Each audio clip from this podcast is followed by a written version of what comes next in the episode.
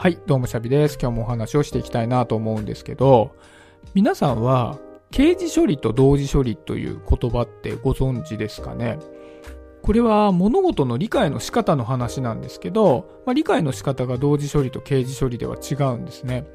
で、刑事処理っていうのは、プロセスに従って理解する理解の仕方なんですよ。なんかプラモデルとかそうですよね。はじめにこことここをくっつけてください。こことここをくっつけてください。はい、出来上がりました。で、これが刑事処理っていう処理の仕方なんですけど、同時処理っていうのはそうではなくて、全体を見せてから部分を見せる。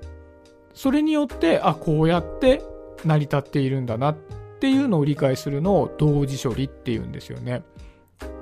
で、人ってその刑事処理っていう理解の仕方と同時処理っていう理解の仕方を両方とも使って物事を理解しているっていう特徴があるそうなんですよね。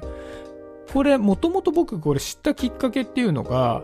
リタリコっていう塾に勤めているお友達からこの言葉聞いたんですよ。で、リタリコっていうのは発達特性を持っている子供たちに学習を教える塾なんですよね。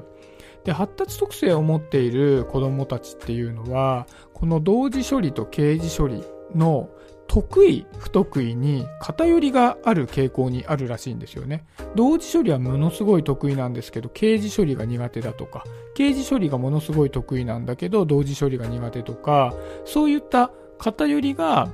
まあ人よりも強いらしいんですね。で、これ皆さんどうですかね？まあそういった発達特性を持ってる持ってないに関わらず、どっちかに偏りはあるそうなんですよ。同時処理型の人と刑事処理型の人といるそうなんですけど、その人が言っていたのは、どちらかというと男の人は刑事処理順序に沿って物事を理解していくのが得意で、女性の方がどっちかっていうと同時処理が得意だっていう傾向にはあるそうなんですよね。で、どうです？どっちかが得意ってなんとなくあったりしますかね？で、僕はもともと発達特性があって、その方よりか結構強めなんですよ。で、僕は、もう明らかに同時処理が得意で、刑事処理が苦手なんですよね。で、まあ、結局それって物事の覚え方なので、その同時処理的なものの覚え方をすれば、まあ多くのことはね、やりくりできるんですけど、ただ物事によって同時処理的な物事の理解の方が理解しやすいケースと、刑事処理的な物事の理解の方が理解しやすいケースとかあるので、だから僕がやっぱり理解するのが得意な領域と理解するのが苦手な領域ってやっぱりあるなっていうのをね、思うんですよね。例えば仕事とかでね、感じるのは、こう、いろんな人がいろんなことを言ってますと。いろんな意見を言ってますっていう場で、あ、全体を通して、あ、こういうことが言えるんだなっていうことを、その点を全部つなぎ合わせて理解するっていうのは、僕すごく得意なんですよ。なんですけど、一方で、僕がね、同僚見ててすごく思うのは、うんと、世間話とかしてる時に、ドラマの話とかするじゃないですか。で、あの時にこういうことがあって、その後こういうことがあったよね、ああいうことがあったよねっていうのを、ドラマであった話っていうのを、時系列で説明できる人っているんですよね。で、僕の父親も結構そういうタイプで、こう、僕映画好きなんで、父親と映画の話したりすると、この後にこういうことがあって、この後にどういうことがあってっていうのを、結構クリアに説明できるんですよね。で、僕ね、映画好きなんですけど、この手の説明の仕方って全くできなくて、全然覚えてないんですよ。映画を見ても、あれ、あの後にこれがあって、これの後にどれがあってみたいなことって、覚えてないし説明もできないんですよね。でも全体を通して、こういう映画だった。で、こういう映画に対してこういうこと思ったよっていう全体的なことに関しては結構語れたりするんですけど、細かいこうプロセスに従ってこうでああでみたいなことって説明ができないんですよね。だから、やっぱり映画一つ見るにしても、これって理解の仕方によって映画の楽しみ方も多分変わってくると思うんですよね。あ、この後にこういうことがあったんだ。あ、その後にこう来たんだ、みたいなことで映画を楽しめる人もいれば、あ、